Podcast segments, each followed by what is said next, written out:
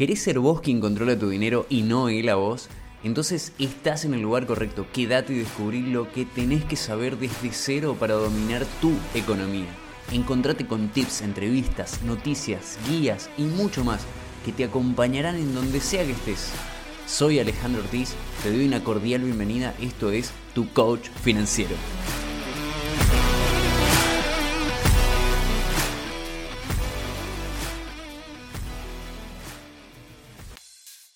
Muy buenas, hoy voy a hablar de qué es y qué hace un coach financiero. Te vas a ir con algo nuevo que no sabías y que puedes poner en práctica para desarrollarte en tu vida personal y profesional. Vení, acompáñame. ¿Qué es un coach financiero? Cada vez que me preguntan esto, mi respuesta es la siguiente. Es alguien que trabaja con vos para ir hacia un objetivo buscado. Desde mi punto de vista, el coach financiero tiene dos grandes columnas vertebrales. Por un lado, habilidades de coaching y por otro lado, habilidades de finanzas, de economía. Hablando desde mi experiencia, el coaching ontológico en este caso, otorga habilidades necesarias para acompañar a la persona en un viaje de autoconocimiento y descubrimiento de nuevas perspectivas, definición de un objetivo y luego facilita también la transición que existe entre el lugar donde está ahora y donde el coachee quiere llegar.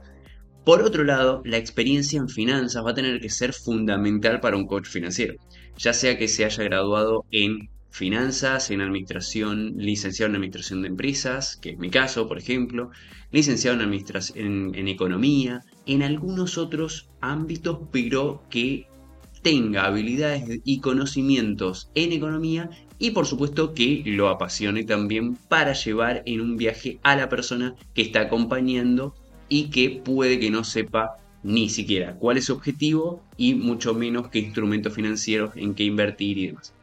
Una característica principal y que distingue al coaching financiero del resto de otros sistemas de aprendizaje como por ejemplo cursos, seminarios, talleres que están buenísimos y que sirven un montón, para el coaching financiero hay un acompañamiento personalizado, hace foco y está presente en la problemática de cada persona. Por eso no es un plan único que se puede distribuir a todo el mundo, como por ejemplo si lo son talleres o seminarios que eh, son muy útiles y que se pueden dar de forma masiva.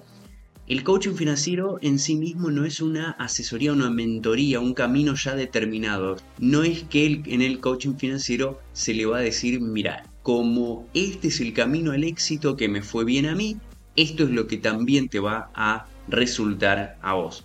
No viene por ahí el, eh, no viene por ahí el coaching financiero. Cada objetivo, cada futuro posible es totalmente variable y único porque le pertenece a cada persona. Esta disciplina requiere que la persona tome acciones y adquiera una actitud de búsqueda de nuevas alternativas. No hay, como habíamos dicho hace un ratito, fórmulas mágicas o universales que se apliquen a todos para que sean exitosos. ¿Qué hace entonces un coach financiero? En resumen, indaga en el ámbito financiero pero también personal de la persona, valga la redundancia, del individuo, ya que son aspectos inseparables. Asiste en que la persona distinga su relación con el dinero, esto es sumamente importante. Facilita herramientas de diagnóstico y análisis financieros. Aporta seguimiento y asistencia en los desafíos de quien lo contrató. Esto es fundamental. Esto es en resumen lo que hace un coach financiero.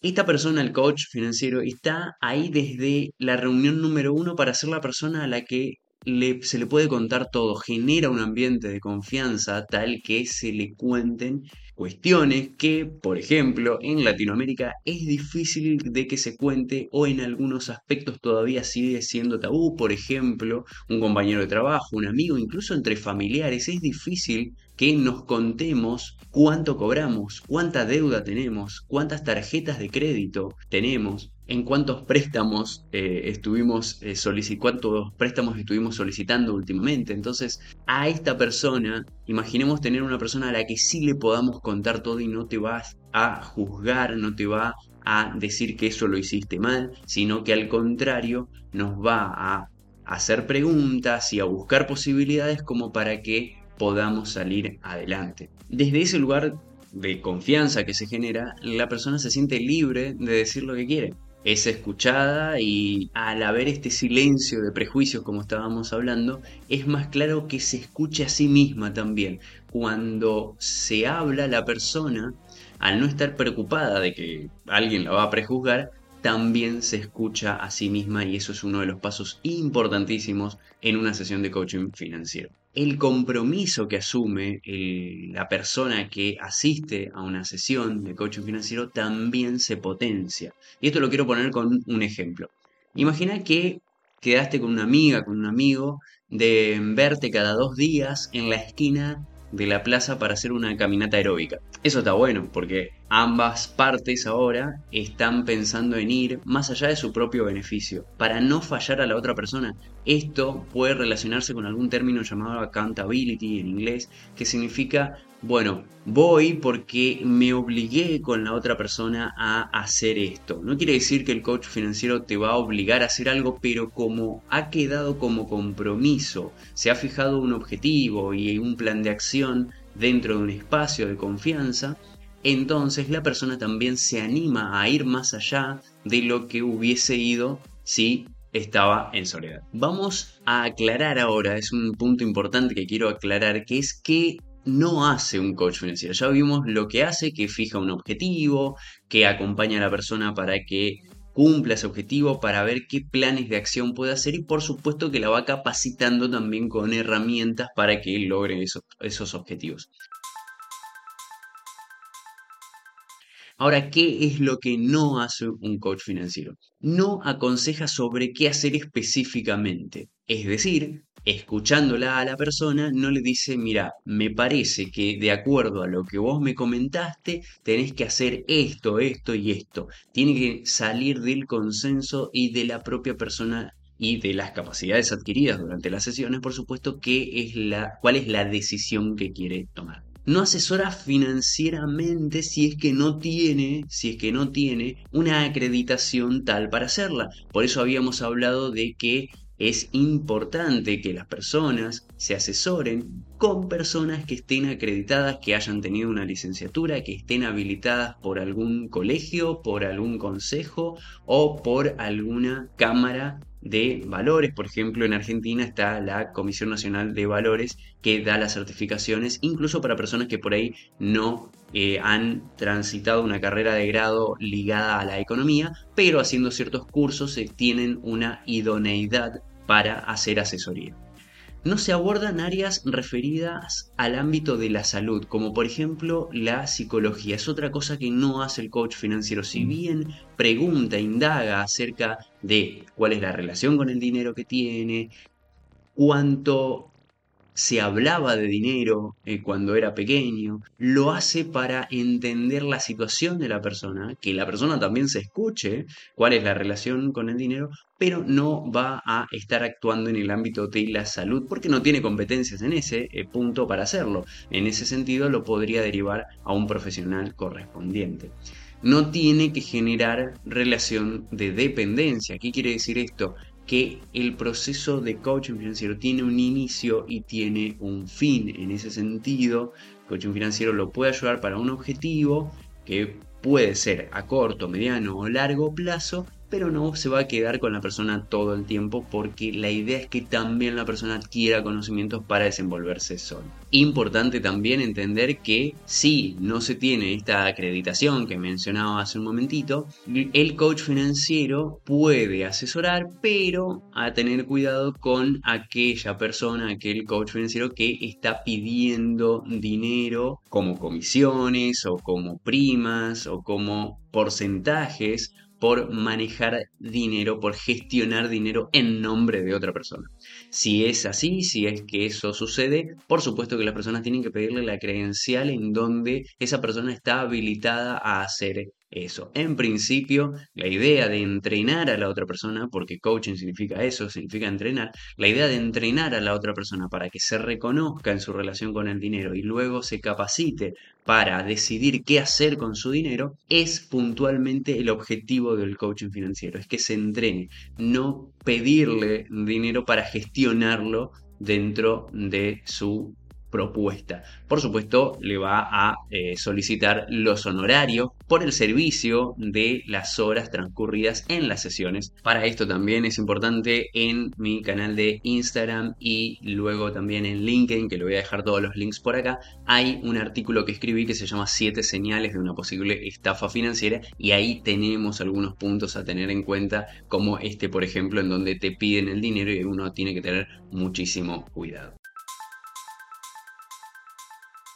En resumen, entonces, ¿cómo es el proceso de coaching financiero? Primero hay una reunión de contexto y diagnóstico, que quiere decir se hace una serie de preguntas a la persona para que se comprenda toda la situación, se hacen test de inversión en vivo con la persona y se definen los objetivos que tiene esa persona con el dinero, porque no es lo mismo alguien que quisiera construir una extensión de la casa, alguien que se quisiera ir de vacaciones, alguien que quisiera construir un fondo de emergencia para tener apoyo a su trabajo diario o mensual, o alguien que quiera construir un fondo más de largo plazo para un apoyo a la jubilación, por ejemplo. O incluso alguien que esté pensando en emprender y entonces quisiera un fondo que lo sostenga en esa transición en lo que va desde su relación de dependencia en el empleo actual y el emprendimiento al que quiere. Luego de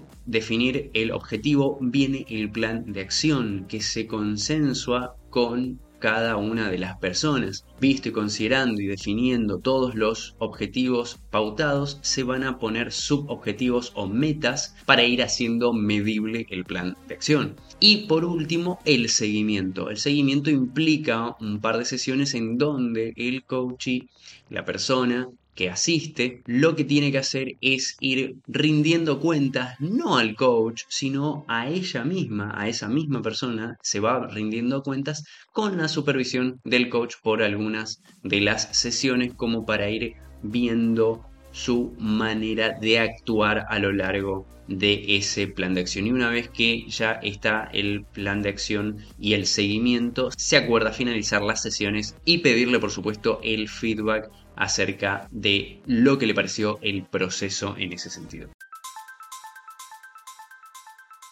¿Para quién es el servicio de coaching financiero? En definitiva, para los empleados en relación de dependencia es muy útil porque pueden administrar mejor sus ingresos y salvo que suceda algo drástico, es un ingreso constante los que tienen en relación de dependencia, ¿no? Se puede prever y eso hace que los planes puedan tener un futuro un poco menos incierto dependiendo de las economías.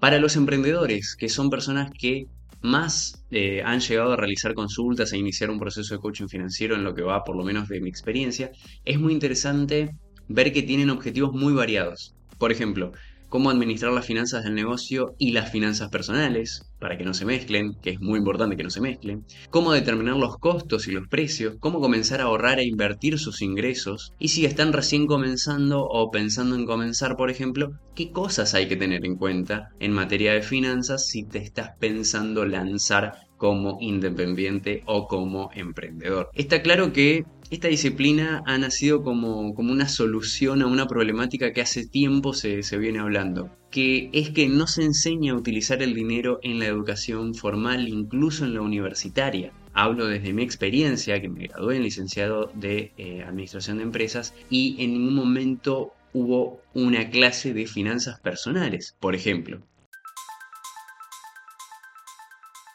Y algunos mitos que hay alrededor de esta disciplina es, por ejemplo, que eh, es un servicio para gente VIP, es un servicio premium, es un servicio caro en ese sentido. Y acá lo quiero poner como un ejemplo cuando en épocas anteriores, en décadas anteriores, se hablaba, por ejemplo, del personal trainer, ¿no? El personal trainer era esa persona que era un entrenador físico que iba a tu casa y antes verdaderamente eran personas que podían abordar ese costo del desplazamiento de una persona hasta su casa para que le haga un plan personalizado y de acuerdo al nivel de vida que tenía y demás.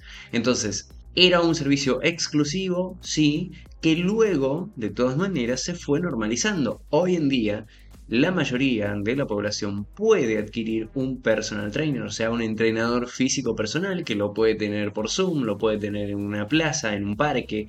Entonces es un servicio que se fue haciendo más de tipo commodity, es decir, algo que está de base, algo que ya es entendido por todos que es posible de alcanzar. Y a eso va también esta nueva disciplina de coaching financiero, de poder tener tu propio entrenador, tu propio asesor financiero con clases privadas, particulares, exclusivas y adaptadas a las necesidades de cada persona, lo que significa que esta es adaptable a diferentes presupuestos porque hay objetivos diferentes también en ese sentido.